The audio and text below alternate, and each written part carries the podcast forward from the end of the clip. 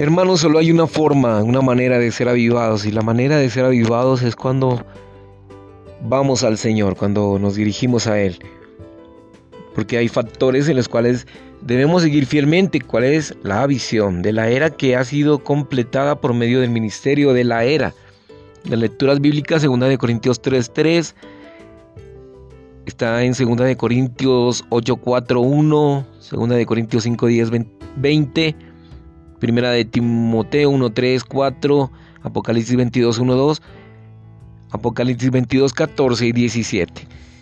En cada era hay la visión que corresponde a esa era y puesto que tenemos la visión de la era que ha sido completada por medio del ministerio de la era, necesitamos servir a Dios conforme a esta visión y seguirla fielmente. Hechos 26, 19, Efesios 1, 17, 3, 9 y 1 de Timoteo 4, 6.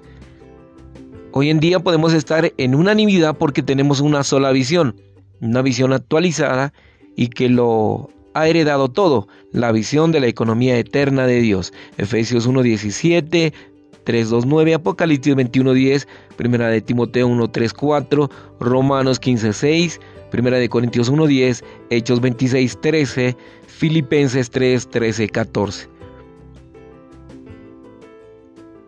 La visión gobernante contenida en la Biblia es la visión celestial de la economía eterna de Dios, la cual es la intención eterna de Dios junto con el deseo de su corazón de impartirse en su Trinidad divina como Padre en el Hijo por el Espíritu, en su pueblo escogido a fin de ser una, su vida y naturaleza para que sean iguales a Él, como su duplicación, de modo que llegan a ser un organismo el cuerpo de Cristo, que es el nuevo hombre, con miras a la plenitud de Dios, su expresión, cuya consumación será la nueva Jerusalén.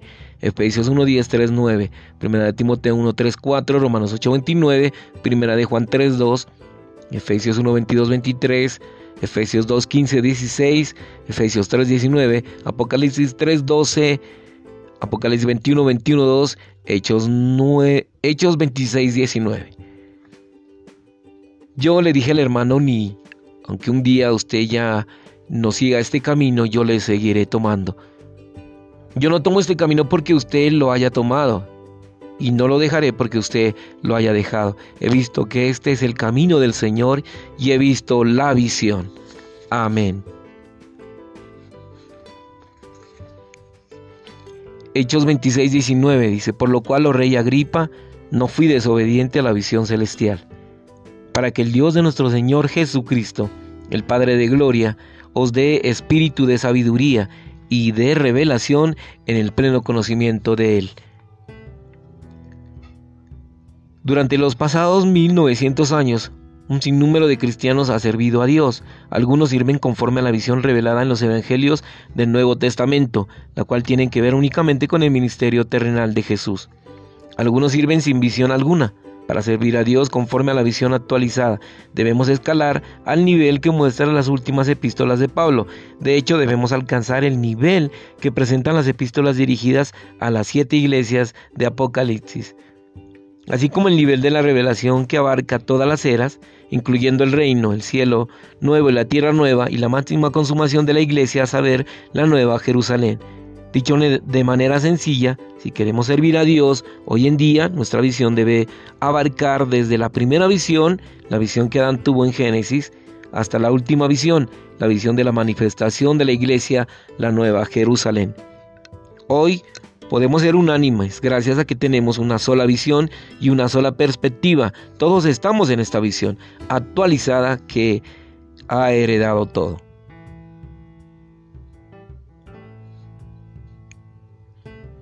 Yo verdaderamente creo que la visión que Saulo vio camino a Damasco era más avanzada que la que vio Pedro, en la que narra el Nuevo Testamento acerca de Pedro y en las propias epístolas de él no se hace ninguna mención de que el Dios triuno se forja en nosotros para hacernos su duplicación. Tampoco leemos nada concerniente a que los creyentes sean edificados en el cuerpo de Cristo para ser uno con el Dios triuno, de modo que son su organismo. Pero camino a Damasco, Pablo recibió una visión. El Señor le dijo, Saulo, Saulo, ¿por qué me persigues?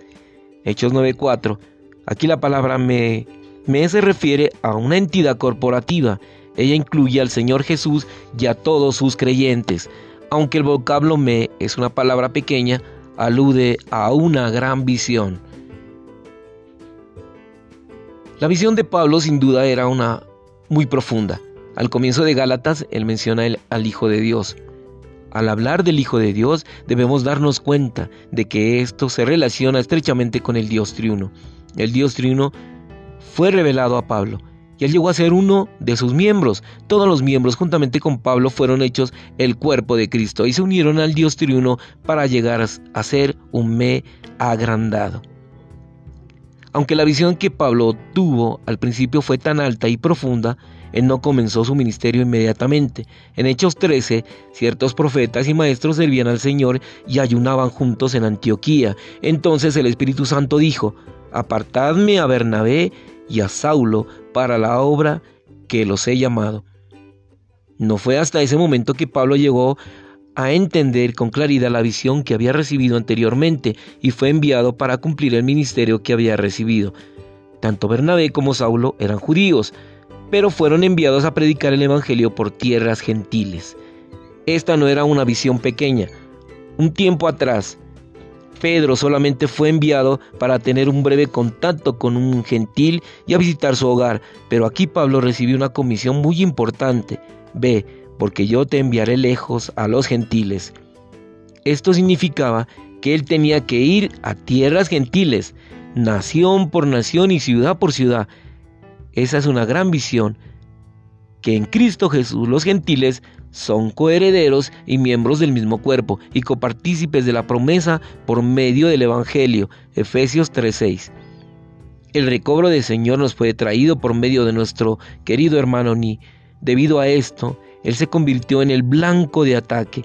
En 1934 yo le dije al hermano, aunque un día usted ya no siga eh, este camino, yo aún seguiré tomando este camino.